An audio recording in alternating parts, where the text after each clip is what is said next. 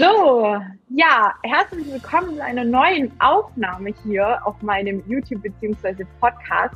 Ich habe heute wieder jemanden zu Gast und zwar die liebe Kira. Ich weiß nicht, sie stellt sich bestimmt gleich auch nochmal vor, wie und was sie macht, aber ich darf schon mal so viel verraten, dass sie die Gründerin von Soul Food Journey ist. Sie ist Autorin und sie hat selbst jahrelang mit einer Essstörung zu kämpfen gehabt und hat diesbezüglich sich einfach auch Gedanken darüber gemacht, wie sie anderen damit helfen kann, weil sie hat es tatsächlich geschafft, gesund zu werden. Und ähm, ja, da freue ich mich sehr, sehr auf unser Interview jetzt, weil ich ähm, dich schon sehr, sehr lange auch verfolge und es mega schön finde, was du eben erreicht hast, weil die Essstörung mich auch so ein Teil begleitet hatte, immer noch ab und zu ein bisschen Piesag, sage ich jetzt mal. Und ich glaube, das gehört auch so ein bisschen ähm, zu fast jeder Frau. Ich will jetzt nicht zu ähm, zu viel behaupten, aber ich glaube, gerade in der, in der Situation mit dem Lipidem ist, ist es oft ähm, der Fall, dass auch so ein bisschen essgestörtes Essverhalten da ist. Und da würde ich dich einfach mal bitten, liebe Kira, dich mal ganz kurz aus deiner Sicht vorzustellen. Ich hoffe, ich habe nichts Falsches gesagt und ich freue mich mega, dass du heute hier bist und dir die, die Zeit genommen hast. Oh, hallo erstmal. und vielen Dank. Ähm, nö, ich würde gar nicht sagen, also es war alles äh, richtig aus meiner Sicht. Keine Fehlinformation dabei. Und äh, aus meiner eigenen Sicht. Hm. also ich würde sagen, ähm, ja, ich bin Kira, bin mittlerweile ein sehr optimistischer, positiver, lebensfroher Mensch, der sich auch heute noch sehr, sehr gerne, nicht nur durch die eigene Krankheitsentwicklung oder durch die Essstörung, durch den Weg hindurch, ähm, nicht nur deshalb mit Gesundheit oder Heilung beschäftigt, sondern auch bis heute beschäftige ich mich wirklich so, ja, total gerne, also wirklich mit ganzem Herzen mit diesem Thema Heilung, weil ich auch mittlerweile daran glaube, dass wir halt so, so viel selber dazu beitragen können, dass wir ja von innen heraus heilen. Also sei es durch zum Beispiel Ernährung oder sei es durch Umfeld, unsere Umwelt, unsere Bewegung, unsere Gedanken. Also wirklich so in uns sagen. Ich glaube felsenfest daran, dass wir einen ganz großen Anteil daran haben, wenn eine Essstörung, also wie wir mit einer Essstörung umgehen. Und ich glaube auch fest daran, dass wir einen großen Teil dazu beitragen können, durch eine solche Erfahrung hindurchzugehen und sie letztendlich auch langfristig hinter uns zu lassen. Und das, ja, also das beschäftigt mich nach wie vor, heute auf eine andere Art und Weise als damals. Doch es ist wirklich ein großer Lebensinhalt, weil es mich wirklich zutiefst interessiert. Und sonst äh, verbringe ich sehr gerne viel Zeit an frischer Luft und äh, fahre gerne in die Berge oder auch in den Norden zu Familie und zu Freunden und lebe in Berlin. Wunderschön. ja.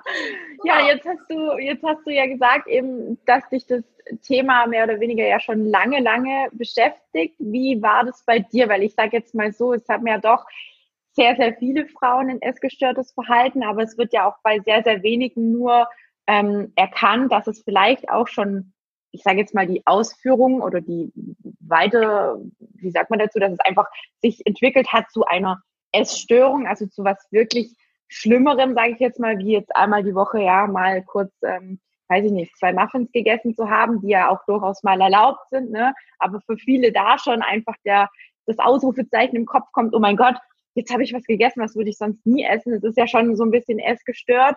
Ähm, wie hat sich das bei dir damals ähm, herauskristallisiert, beziehungsweise ab wann war für dich klar, okay, irgendwas stimmt mit mir nicht? ich muss jetzt irgendwie gucken, dass ich da wieder rauskomme, weil sonst geht es in die komplett falsche Richtung. Also wie hat sich das bei dir geäußert? Mhm. Also ich würde sagen, also es war halt super schleichend erstmal, wie mhm. bei ganz, ganz vielen, glaube ich. Und das hat bei mir dazu geführt, dass ich es auch sehr viele Jahre erstmal gar nicht so richtig in Frage gestellt habe. Also es hat halt bei mir auch so angefangen durch bestimmte emotionale Erlebnisse, die natürlich vorher auch irgendwo schon in mir waren, also so bestimmte Glaubensansätze oder ein Selbstbild, was ich von mir hatte. Und dann kam dazu, dass meine Oma gestorben ist, die für mich ein Vorbild war und mit der ich halt ganz viel verbunden habe. Und das auch sehr stark mit meiner Identität und mit meinem Selbstbild zusammengehangen hat. Und nach diesem, ja, nach diesem Verlust oder nachdem dieser Mensch halt weg war, ähm, habe ich ein Jahr später angefangen, mich ja anderweitig im Außen irgendwo zu suchen. Und dann begann das auch im Teenageralter mit Männern oder mit Jungs.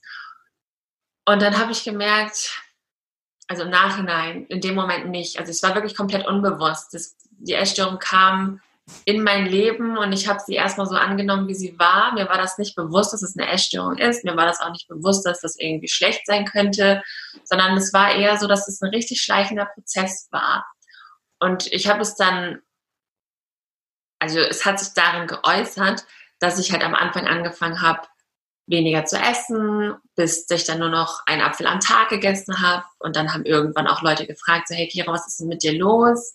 Ähm, ist alles okay? Und dann habe ich das immer, immer alles abgebügelt und habe irgendwelche Ausreden erfunden, sei es durch Sport-LK, sei es durch Stress im Abi oder ähm, naja, ich komme nicht hinterher mit dem Essen mhm. oder ich habe schon gegessen.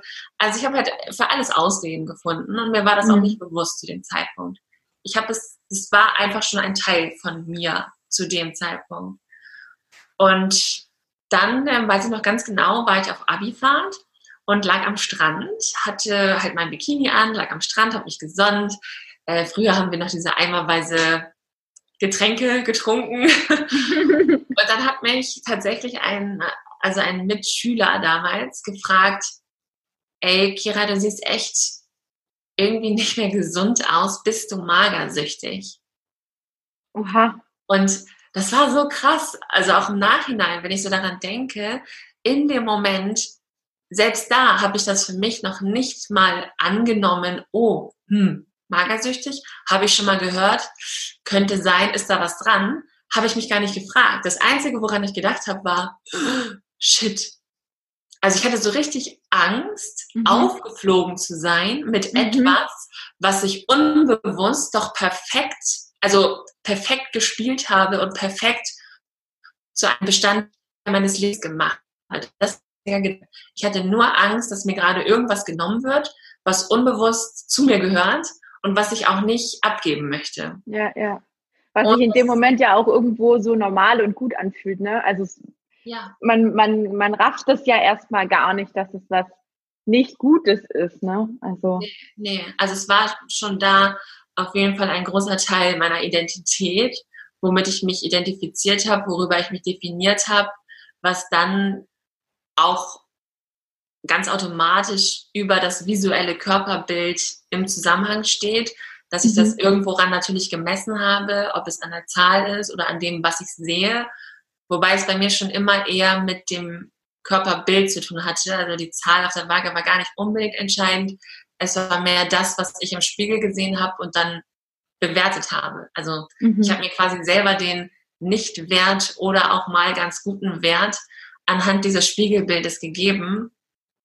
Und ähm, es war halt auch so, dass in dieser Zeit hatte ich dann auch noch meinen ersten Freund, also so die erste große Liebe, nicht so diese ganzen kleinen Geschichten von früher, mhm. sondern so die erste große Liebe, was für, ich nenne das halt immer Identität, also Identität mit Essstörung. Ähm, und das war wie eine Bestätigung, weil es wurde ja im Grunde unbewusst bestätigt, hey, so wie du jetzt gerade lebst und so wie du bist, mhm. bekommst du genau das, was du möchtest. Und dieses Erlebnis, ah, okay, jetzt erfahre ich Liebe, jetzt werde ich geliebt, jetzt habe ich einen Freund und der mag mich. Das war nochmal wie so eine ganz große Bestätigung dafür, dass ich natürlich noch mehr an diesem System mhm. unbewusst festgehalten habe. Und auch da war mir das noch nicht richtig bewusst. Also ich habe jetzt, ich habe es halt nicht in Frage gestellt. Ja. Ich habe es erst angefangen in Frage zu stellen, als ähm, so bestimmte Lebensbereiche angefangen haben, ja, also wo es einfach wirklich anstrengender wurde. Ich meine, es war ja eh anstrengend, aber das habe ich nicht gemerkt. Doch es wurde dann anstrengend, als so Nachfragen kamen. Also später, als ich dann, als sich dann auch die Magersucht in eine Bulimie entwickelt hat und dann so Nachfragen von Mitbewohnerinnen in der ersten eigenen Wohnung kamen, wo denn das Essen sei oder wo ihre Margarine ist oder wo die Chips sind, die sie gekauft hat. Also als so Sachen passiert sind, wo ich halt immer mehr mein Lügenkonstrukt ja perfektionieren musste, um nicht aufzufliegen und ich bin ja irgendwie aufgeflogen, aber halt nicht mit dem, was wirklich ist. Da ähm, habe ich selber erst richtig angefangen, sage ich mal, drunter zu leiden.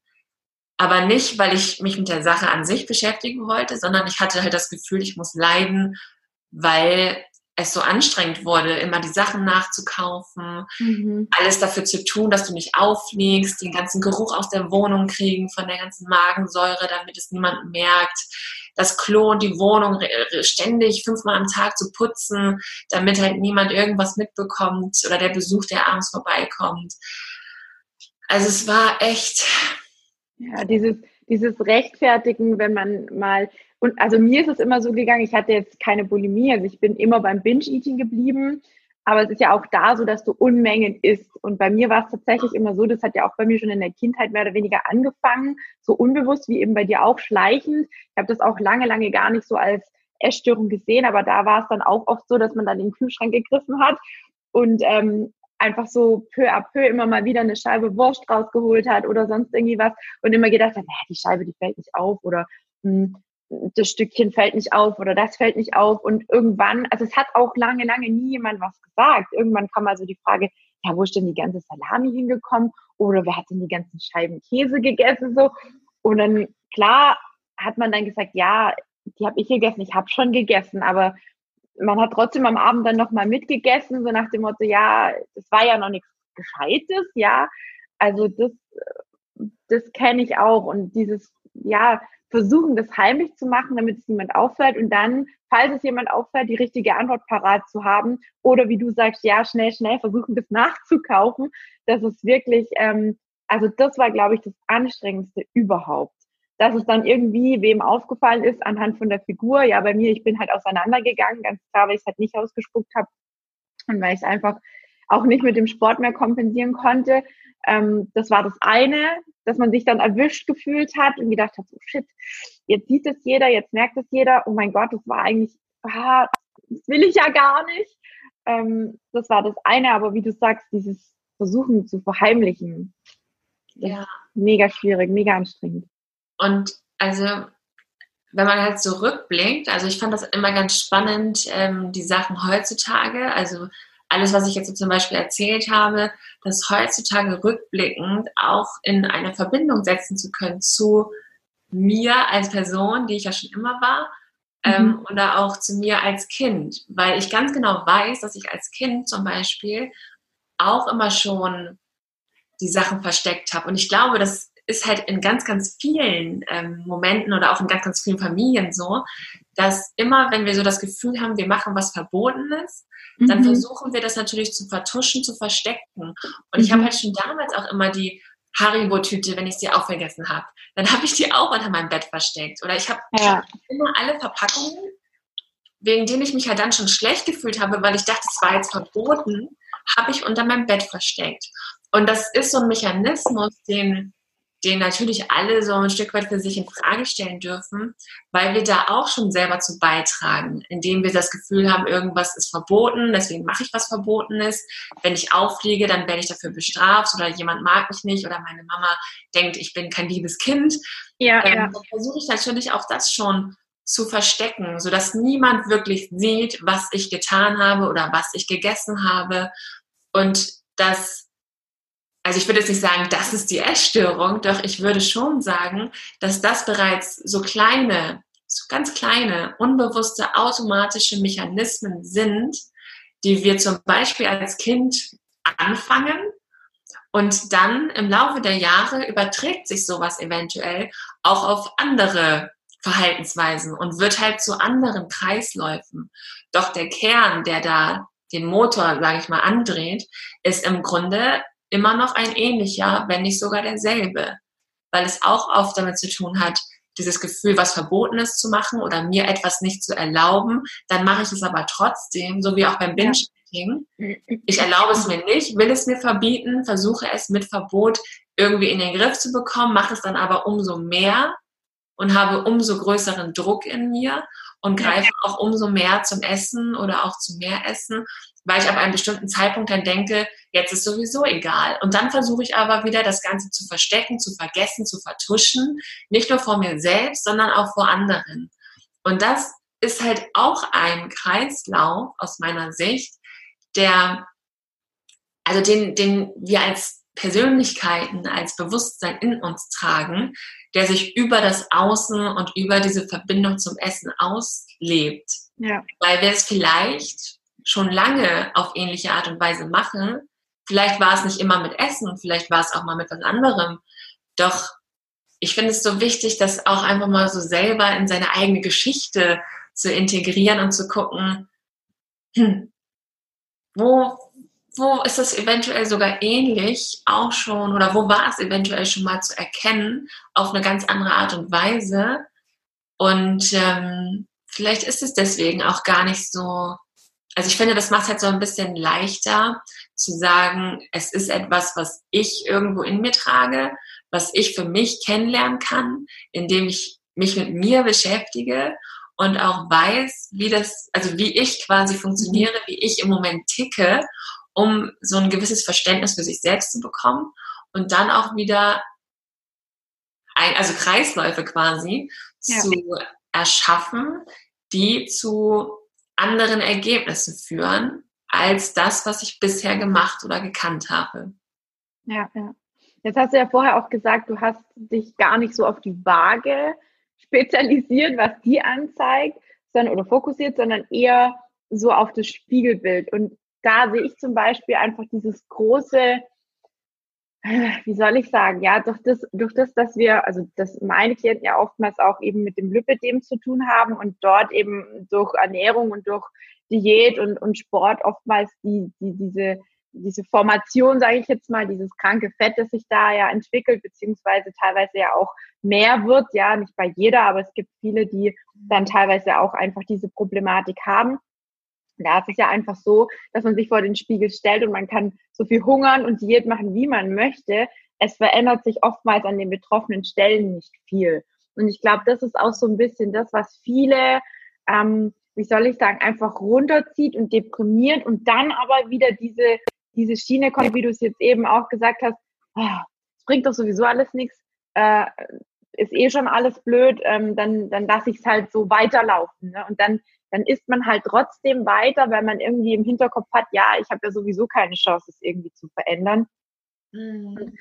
Ich weiß es nicht, wie man, wie würdest du sagen, wie, wie, wie kann man damit umgehen oder was würdest du den Personen raten, bei denen sich tatsächlich, ich meine, wenn man, wenn man irgendwann mal wirklich an ein niedriges Gewicht geraten ist, dann sieht man, also man sieht sich am Spiegel sowieso immer anders. Ja? Deswegen sage ich auch immer, die Waage und der Spiegel, die lügen, ja.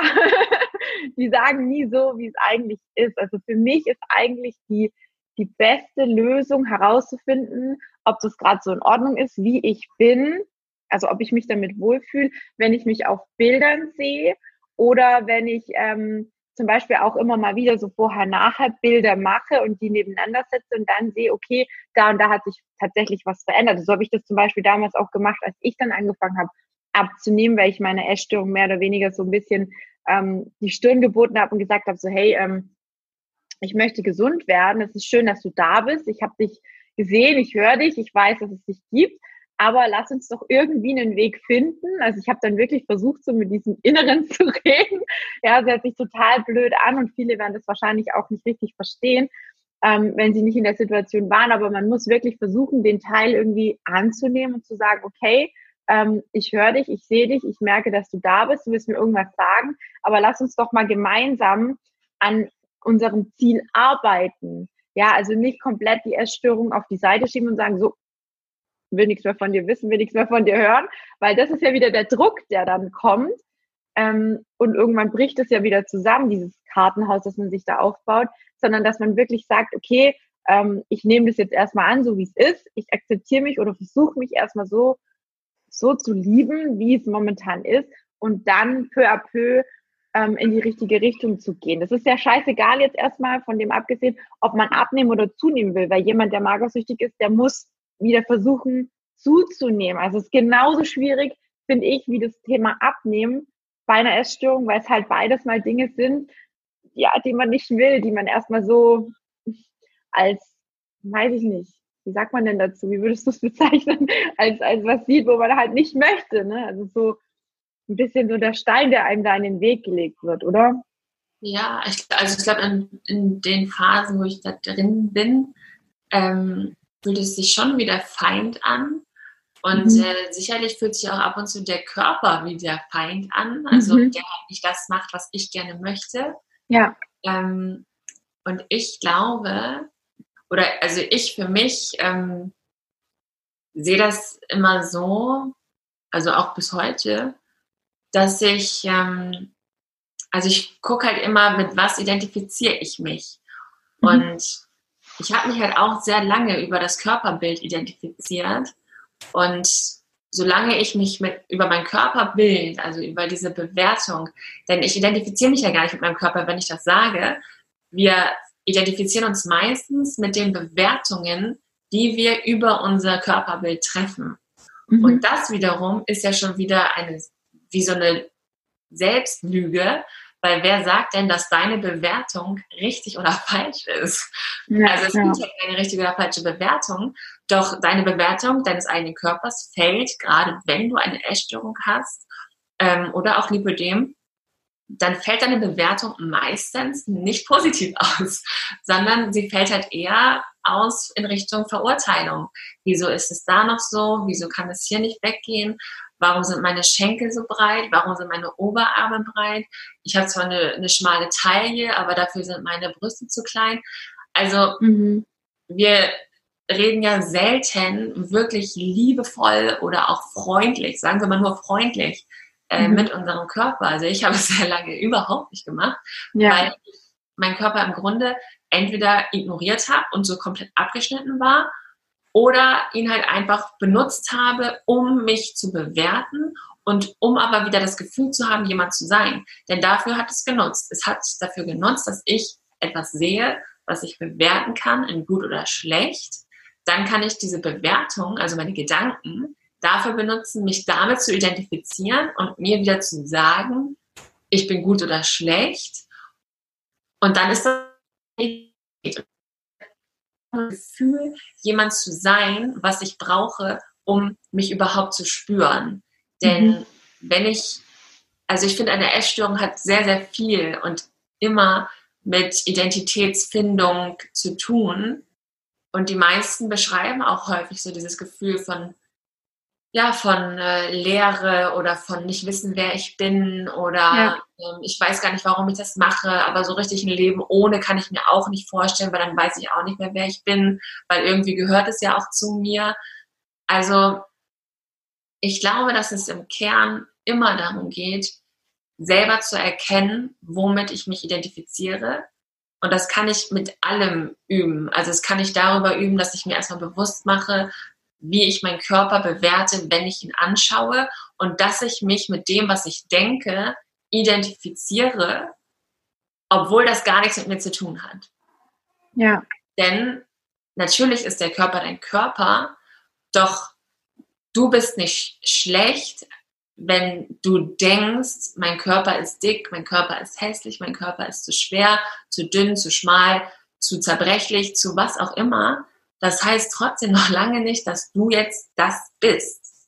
Ja, ja. das sind also, deine eigenen Gedanken im Prinzip. Und das, genau. also da, da erwische ich mich zum Beispiel, also so wie du es vorher auch gesagt hast mit deinem ersten Freund so, weil du dann denkst, ja, weil ich jetzt so und so bin, werde ich geliebt. Und bei mir ist es tatsächlich auch so, wo ich mehr gewogen habe, habe ich mir nie vorstellen können, dass mich jemand mal liebt, weil ich mich selber so nicht annehmen konnte und immer gedacht habe, haben die denn alle Tomaten auf dem Augen? Also die sehen doch, wie ich aussehe. Wie kann man denn so jemanden lieben, der über 100 Kilo wiegt, der dann auch noch, ich habe mich ja auch jahrelang im Prinzip hm, mit dem Diabetes, ne, den ich habe, habe ich immer gedacht, kein Mensch will jemand, der sich täglich spritzt, der sich täglich in den Finger pieksen muss, um Gottes Willen. Niemand tut sich sowas freiwillig an. Also ich habe mich tatsächlich bewusst ähm, aufgrund meiner Krankheit immer schlecht gemacht. Und ich kann dir bis heute nicht sagen, warum, weil ich habe eigentlich nie, nie, nie, nie eine schlechte Erfahrung gemacht. Ich habe ich hab noch von niemandem gehört, du bist ein schlechter Mensch, du hast Diabetes oder du bist ähm, nicht liebenswert, weil du über 100 Kilo hast oder sonst was. Im Gegenteil, ich habe auch damals mit, mit den über 100 Kilo immer, immer positive ähm, Feedbacks bekommen. Ja, so ich, es hat nie jemand zu mir gesagt, boah, du fette Sau oder so, ja, was man sich selber ja immer so sagt und sich vorwirft, so, du bist eklig, du bist dick, oh, guck dich mal im Spiegel an, so kann ich doch keiner mögen, ne? Also es ist echt, echt schwierig und es ist auch mega schwer, finde ich, da rauszugehen, diesen Schritt zu wagen, zu sagen, wie du es jetzt auch gemeint hast, so vor dem Spiegel zu stehen und erstmal das alles anzunehmen, wie es eigentlich auch da ist, oder? Und zu sagen, okay, ähm, wir wissen alle, wir können von heute auf morgen nichts daran ändern. Aber es ist ja auch erstmal gut so, wie es ist und vielleicht mal zu sehen ähm, oder dem Körper auch dankbar zu sein, zu sagen, hey, ich kann jeden Tag laufen, ich kann jeden Tag meine Wohnung machen, ich kann mir jeden Tag mein Essen selber kochen, ich bin auf niemand anderen angewiesen, ich kann, ähm, weiß ich nicht, ich habe ein Bett zum Schlafen, also so Dinge, die die man einfach ähm, vielleicht als selbstverständlich sieht, dass man die vielleicht ähm, wieder mehr in den Fokus holt. Dieses Gute, dieses Positive, dieses, was einem ja vielleicht schon in Vergessenheit geraten ist, oder? Also ich weiß nicht, wie, wie, wie hast du es geschafft, dann da rauszukommen? Also du, du warst ja, glaube ich, auch in der Klinik, du hast ja auch Hilfe geholt, oder? Ja, ja, das, das sowieso. Also ich habe auch erst Therapien gemacht, ähm, mhm. wo ich aber selber noch nicht bereit war dazu. Also auch ja. da haben wir so schön meine Lügengeschichten weitererzählt, weil, und ich glaube, das ist auch das, was du gerade meintest, ähm, die Sachen, die wir dann zum Beispiel nicht verstehen, das sind oftmals auch Dinge, die dazugehören. Also das ist mhm. oftmals auch wie Nahrung für das ganze System. Und bestimmte Dinge oder Denkweisen oder Verhaltensweisen, die wir dann vom Kopf her eventuell schon wissen, dass es vielleicht anders funktionieren würde, es trotzdem nicht anders machen, dann ist es wichtig, auch selber zu erkennen, dass das gerade ein Bestandteil dafür ist, um zum Beispiel Essstörung oder Krankheit am Leben zu erhalten. Denn es ist ja, es ist ja eine Abhängigkeit. Also, ja. ich meine, Essstörung wird ja auch häufig als Verhaltenssucht bezeichnet. Es ist eine Sucht, ja, definitiv, ja ein System. Es ist ein System, von dem du unbewusst, ohne dass du es wirklich weißt oder verstehst und auch nicht immer siehst, äh, bist du von gewissen Dingen abhängig und deswegen mhm. laufen sie automatisch wie ferngesteuert. Und du im Grunde läufst manchmal auch wie ferngesteuert durch dein Leben mhm. und fragst ja. dich dann im Nachhinein, hä, wieso habe ich das gemacht oder wieso habe ich das gesagt, wieso habe ich so reagiert? Und das sind aber immer diese Momente oder diese Hinweise darauf, wenn du das Gefühl hast, ich verstehe das gerade gar nicht, dann ist es ein ferngesteuerter Moment. Und dann mhm. ist es mhm. genauso ein Moment, wo jeder für sich mal mehr nach innen blicken darf, um zu erkennen. Also ich glaube, es ist wirklich wichtig, das erstmal selber zu erkennen, was ich da gerade mache oder wie ich gerade meine Identität oder auch meine Realität in dem Moment mit Krankheit oder mit Sucht oder mit Abhängigkeitsverhalten, wie ich das gerade erschaffe um auch selber zu verstehen, warum ich das so noch glaube, tun zu müssen. Mhm. Denn natürlich wissen viele vom Kopf her, was vielleicht besser wäre. Doch wer ja. verhält sich schon so, was von dem, also wer verhält sich so, was eigentlich gut für ihn wäre? Das machen, also, das ja. ist ja selten so. Außer wir werden uns halt immer Stück für Stück mehr darüber bewusst, was da in uns passiert weil ich glaube, je größer dieses, dieses Volumen, was wir in uns haben, an Bewusstsein dessen ist, was in uns passiert, dass wir dann auch immer mehr selber wieder Entscheidungen treffen können. Mhm, ja. Und ich glaube auch, das ist das, was passiert, wenn ich mich, egal in welcher Form, mit mir auseinandersetze. Sei es in Therapie, sei es in der Klinik, sei es durch irgendwelche Kurse, äh, Bücher. Ähm, also ich glaube, dass alles was wir tun, wenn wir es mit einer gewissen Ausrichtung von, ich möchte ein gesundes Leben führen, machen, mhm. dass wir dann aus allem, was wir tun können, etwas mitnehmen, was uns wie so ein Stückchen Bewusstsein bringt. Und wir sammeln ja. auf diesem Weg, Also ich stelle mir das immer so vor, wir sammeln auf diesem Weg einfach Stückchen an Bewusstsein. Und je größer dieses Bewusstsein dann selbst wird, desto mehr lässt du los von Identität mit Körperbild, von Identität mit Essverhalten, von Identifikation über äh, dein Sexualleben. Äh, also du lässt nach und nach alles los, womit du dich angefangen hast, über die Jahre im Außen zu identifizieren und geglaubt hast, bestimmte Dinge zu brauchen, um jemand zu sein und um dich zu spüren. Das ist aus meiner Sicht wie so ein paralleles, ein paralleler Prozess. Je mehr dein Volumen an Bewusstsein wächst, je mehr du selbst erkennst, was du in dir trägst, wer du bist, was dir wichtig ist, welche Bedürfnisse du hast, desto mehr lässt du auch los von dem, was du mal gebraucht hast, weil es ab einem bestimmten Zeitpunkt für dich auch keinen Sinn mehr ergibt. Mhm. Also es ist dann so weit, dass du anfängst zu denken,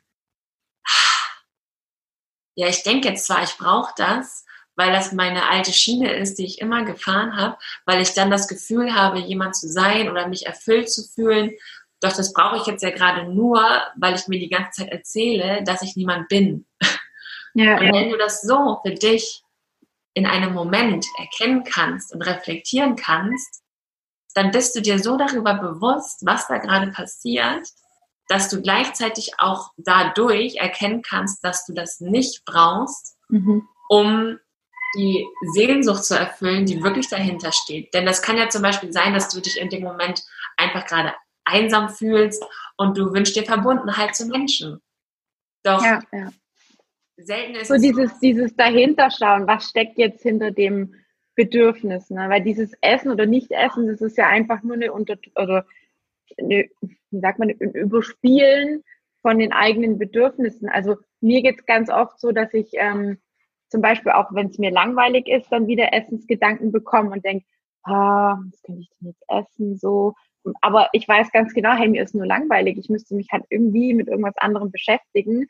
Ähm, oder wenn ich, wenn ich äh, nicht genug Aufmerksamkeit bekommen oder so, wenn, wenn, weiß ich nicht, blödes Beispiel, es passiert eigentlich nie, aber wenn ich jetzt zum Beispiel nach Hause kommen würde und mein Freund würde zur Tür oder zu Hause sein würde, mein Freund würde zur Tür reinkommen und würde mich nicht beachten, dann würde ich mir denken, äh, hallo, komisch, habe ich irgendwas gemacht so? Und dann fange ich vielleicht auch an, dieses Bedürfnis, diese diese Aufmerksamkeit, also wenn er mir jetzt mal keinen Kuss geben würde oder mich nicht in den Arm nehmen würde und nicht sagen würde, hey Schatz, hi, schön, dass du da bist oder wie auch immer oder was hast du heute gemacht oder was auch immer, dann würde ich anfangen, ähm, mich mit dem Essen wieder zu trösten, weil ich da dann irgendwie diese, dieses eklige Gefühl, dieses du bist nichts wert, was dann in dem Moment vielleicht aufkommt, dieser Gedanke, ähm, ja, dann weggeht, also den, den, dass ich den dann einfach nicht mehr spüren muss.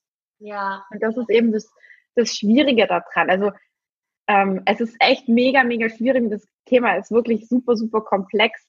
Ähm, ich, ja, was, was, was würdest du, beziehungsweise was mich noch interessieren würde, ab welchem Zeitpunkt würdest du, wenn jetzt jemand die Folge hier sieht und sagt, Mensch, die ein oder andere Sache hm, ist bei mir auch nicht so ganz, was würdest du empfehlen dieser Person, beziehungsweise ab wann ist es für dich so, dass du sagst, ähm, du kommst so nicht weiter, du musst dir auf jeden Fall professionelle Hilfe holen, versuchen, einen Klinikaufenthalt oder eine Therapie zu bekommen. Ab wann ist bei dir so dieser rote Punkt erreicht, wo du sagst, okay, bei der Person, da mache ich jetzt erstmal gar nichts, weil die ist so weit unten, die hat so, so, so krasse Erlebnisse, die braucht wirklich richtig professionelle Hilfe und ab in die Klinik.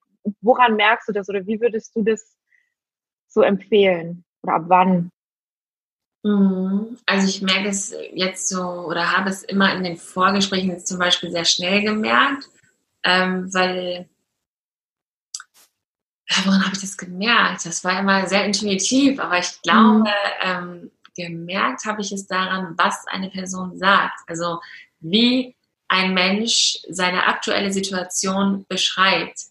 Denn mit unseren Worten beschreiben wir ja, also das, was wir sagen, ja. sind ja unsere Gedanken. Und je nachdem, was für Worte ich benutze, um meine Situation zu beschreiben, weiß ich dann als außenstehende Person oder auch als Coach schon, was dahinter steht oder was da, also was da so hinterstehen könnte und was vor allem auch im Moment in dieser Innenwelt dieses Leben dieser Person im Grunde in der Hand hat. Ja, genau. Und ja. Immer wenn da halt zu viel, also noch, sagen wir mal, zu viel Opfer, also sich selber in diese Opferrolle reinsetzen und ähm, ich kann da überhaupt nichts für und ich weiß nicht wieso und was kann ich denn tun und du musst mir helfen, wenn das, sage ich mal, in so eine Richtung geht, mhm. dann ähm, ist es für mich, dann ist es für mich ein Mensch, der erstmal Zeit braucht. Also der erstmal Zeit mit sich braucht, erstmal Zeit mit sich, um an so einen Punkt zu kommen und erstmal zu verstehen, dass da gerade etwas in dem Leben ist, was nicht unbedingt so sein muss, ja. um einen Glauben an sich zu entwickeln, beziehungsweise einen Glauben dahingehend zu entwickeln, dass es auch für sich selbst einen Weg gibt in ein zum Beispiel gesundes oder auch glückliches oder freies Leben. Also das ist halt für mich immer Voraussetzung, dass die Person auf jeden Fall eine Vorstellungskraft dafür hat, mhm. dass die Möglichkeit für ein gesundes Leben besteht. Ja. Denn wenn dieser Glaube, sage ich mal, nicht mehr da ist oder du die Hoffnung so gut wie aufgegeben hast, dann finde ich, ist es sehr, sehr wichtig, ähm, erstmal sehr regelmäßig und auch sehr eng getaktet, wenn nicht sogar in einer Klinik, ja. zeitlich gesehen gut betreut zu sein. Und das ja. kann halt entweder sein durch Therapien, die einmal die Woche sind. Das kann aber auch sein in einem Klinikaufenthalt, wo ich ein bis sechs Monate oder auch länger bin, mhm. je nachdem, wie viel Zeit ich halt brauche, um so ein Selbstgefühl zu bekommen. Denn ja. keine Therapie ich habe es selten erlebt, dass jetzt jemand gesagt hat, ich habe eine Therapie gemacht und danach war alles okay. Mhm. Oder ich war einmal in der Klinik und danach war alles gut. Also alles, was wir so auf dem Weg lernen, ob in Therapie oder in der Klinik, sind ja immer Dinge, die wir dann aber auch mit ins Leben nehmen dürfen, um ja. dein Wort anzuwenden. Ja. Und das ist halt auch oft nochmal so ein Stückchen Hürde und auch nochmal so ein bisschen Lernfeld, weil das Leben, ich glaube, das Leben ist einfach dieses Lernfeld. Es ist wie so ein ganz großes, es ist halt wie diese Reise. Es ist so eine Lebensreise genau, bis zum Ende, wo du nicht mehr atmest, ist ja. Leben eine Abenteuerreise. Und eine Essstörung oder auch eine Krankheit ist eine Erfahrung auf diesem Weg. Diese Erfahrung, die machst du jetzt. Und das ist auch vollkommen okay. Es ist echt total okay, dass du diese Erfahrung machst. Andere machen dafür irgendwelche anderen Erfahrungen. Ähm, falls du dir manchmal denkst, warum ich, wieso ich, warum habe ich das? Ja. Andere machen auch Erfahrungen. Du machst jetzt diese Erfahrung. Und wenn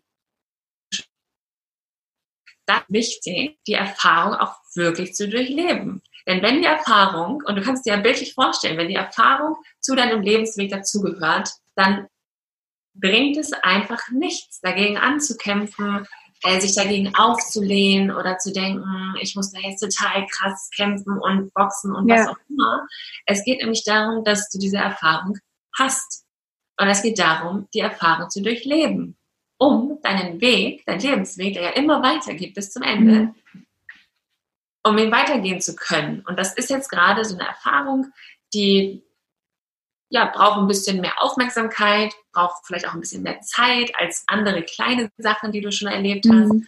Doch diese Erfahrung ist jetzt so eine Herausforderung, wo du auch mal wirklich herausgefordert wirst.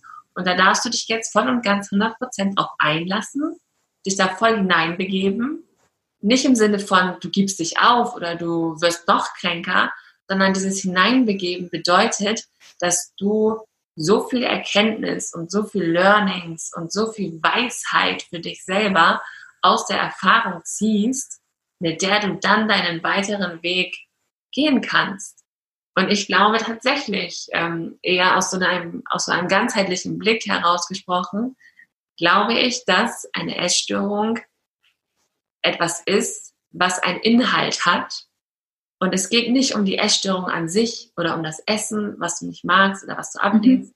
Ich glaube, es geht darum, zu verstehen, was eine In also was die Essstörung für dich beinhaltet, damit du diese ja, diesen Rucksack an Erkenntnissen daraus ziehen kannst, um damit deinen Weg weitergehen zu können. Mhm. Weil ich glaube, wir als Bewusstsein tun nie irgendetwas, womit wir uns tatsächlich schaden wollen. Ich glaube, wir sind uns selbst gegenüber nicht so böse, dass wir uns selber wirklich zugrunde richten. Es sei denn, wir erkennen es nicht. Also es sei denn, wir identifizieren uns so stark mit einer Krankheit, dass wir sozusagen der Krankheit die Macht überlassen über unser ja. Leben. Und dann zieht die Krankheit dich natürlich bis zu dem Ende oder auch vielleicht bis, zu dem, bis zum Tod mit in diese Welt der Krankheit.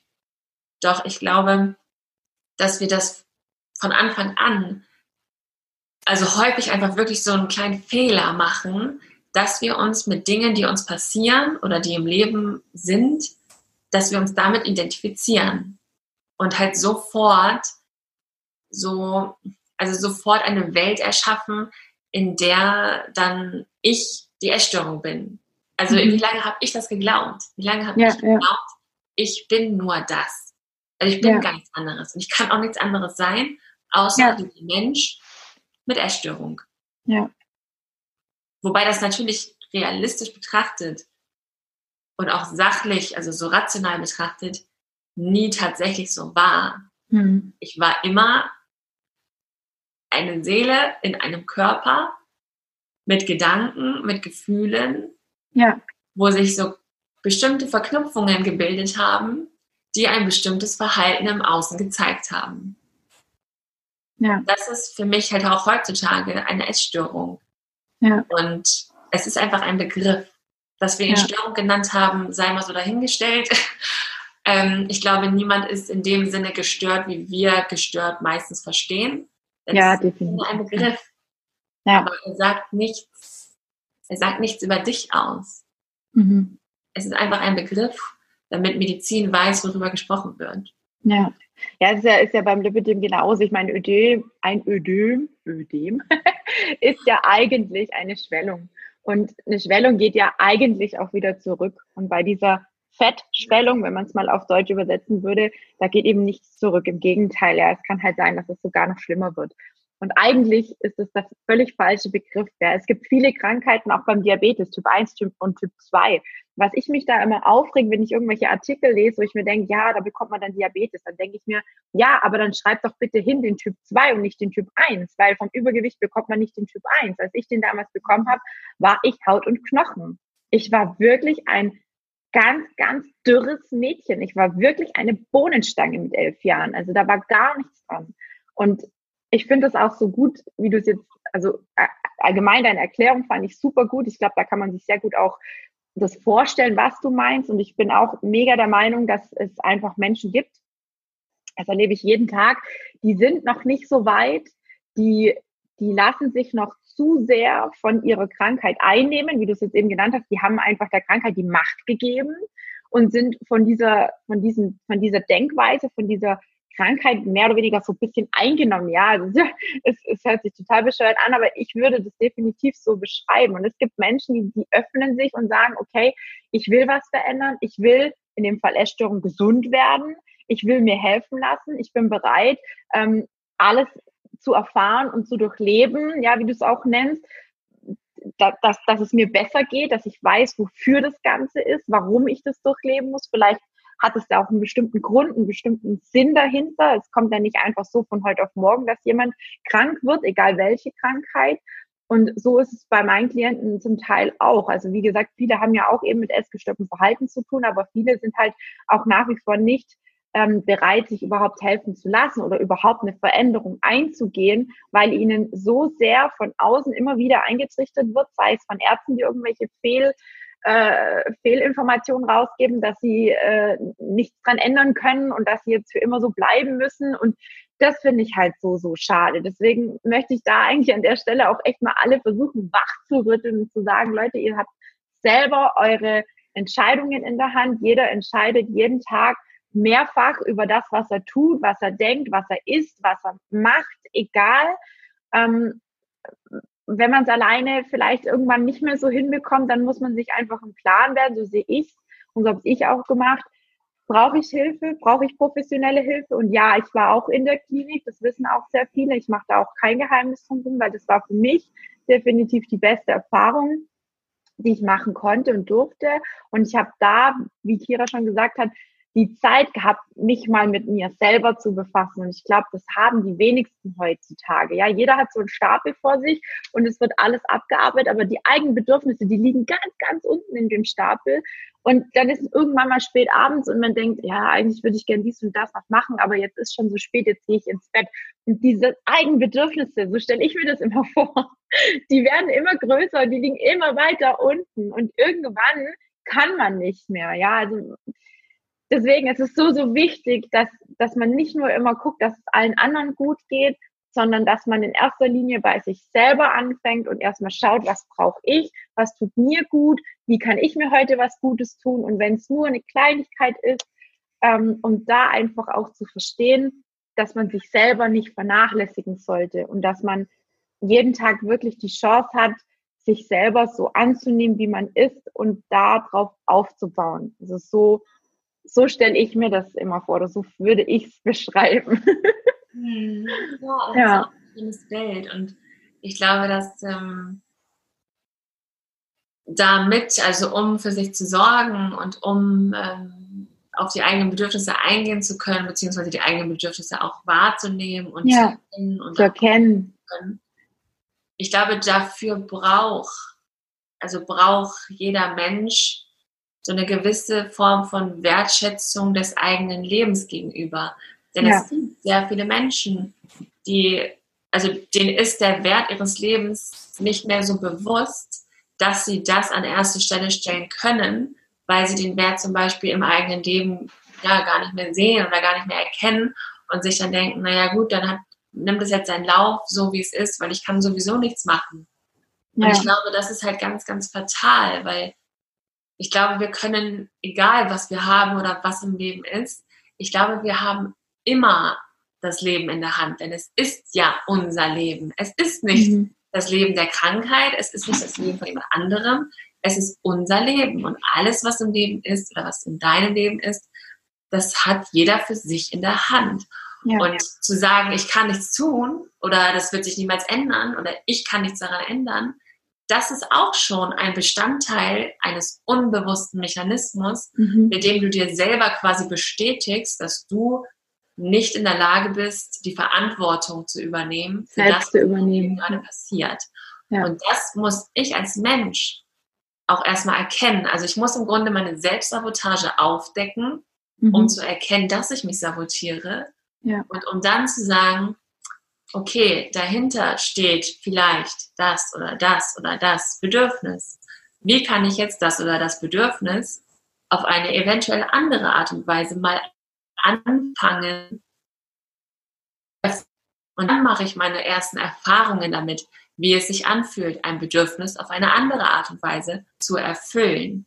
Ob es jetzt schon das erste ist, was dein Bedürfnis erfüllt, das weißt du vorher nicht, wenn ja. du es nicht ausprobiert hast. Ja. Denn wie, es ist oftmals wie so ein Kennenlernprozess. Stell dir vor, du bist ja. wie ein Baby, das wieder von vorne, von null an anfängt, sich selber zu entdecken. Ob du dir dann dafür deine Hände anschaust und sagst, boah, krass, ich habe ja wirklich noch alle Finger. Allein dafür kann ich gerade dankbar sein. Ja.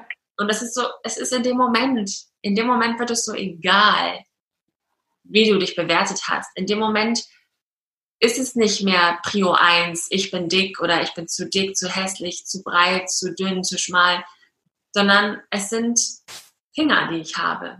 Mhm. Einfach nur meine Finger. Ja. Und das nimmt, also ich finde, es ist auch immer, es bleibt halt immer wichtig auf dem Weg, diese Wertfreiheit sich selbst gegenüber zu entwickeln und mhm. auch selber immer wieder zu merken, wann bin ich in der Bewertung, wann bin ich in der Verurteilung, wann bin ich in einer Erwartung und dann gleichzeitig auch in der Enttäuschung, weil ich die Erwartung nicht erfülle. Mhm. Das bleibt, glaube ich, ein Leben lang sehr wichtig, um so, also um innerlich in einem, wie soll ich das nennen, in so einem friedlichen, also so mit sich im Frieden zu leben. Ja. Unabhängig ich das auch immer. Von außen. ja, ja. Also, dass man einfach bei sich selber anfängt und nicht die Schuld oder allen die Schuld im Außen gibt. Das ist, glaube ich, auch was, wo ganz arg wichtig ist. Ne? Ja, ja, ja. Und es ist halt auch für den Weg wichtig oder für die Therapie wichtig oder ja. für ein Coaching oder für einen Klinikaufenthalt. Es ja. ist überall, egal was du machst, egal wo du hingehst, es ist überall wichtig, dass du dir immer dessen bewusst bist, es liegt in deiner Hand. Ja. Mega gut. Ja. Finde ich, find ich jetzt ein super gutes Abschlussstatement auch. Ich glaube, wir könnten da tatsächlich noch ewig drüber reden. Das ist wirklich ein mega komplexes Thema. Und ich möchte da gleich an der Stelle noch sagen, es wird noch weitere Folgen geben. Wir haben auch was für die Adventssonntage geplant, um das einfach jetzt gleich mal so öffentlich zu machen. Also dürft ihr ganz arg gespannt sein. Ich bin gespannt, ähm, ja, ich bin gespannt, ich bin gespannt, wie es euch gefällt. Und ähm, ja, ich sage auf jeden Fall mal Danke fürs Zuhören und Zuschauen. Ich werde auf jeden Fall auch noch einiges in der Bio verlinken, ähm, auch von Kira damit ihr auch äh, bei Bedarf euch an sie wenden dürft, wenn ihr irgendwelche Fragen habt. Ich denke, es wird in Ordnung sein, oder?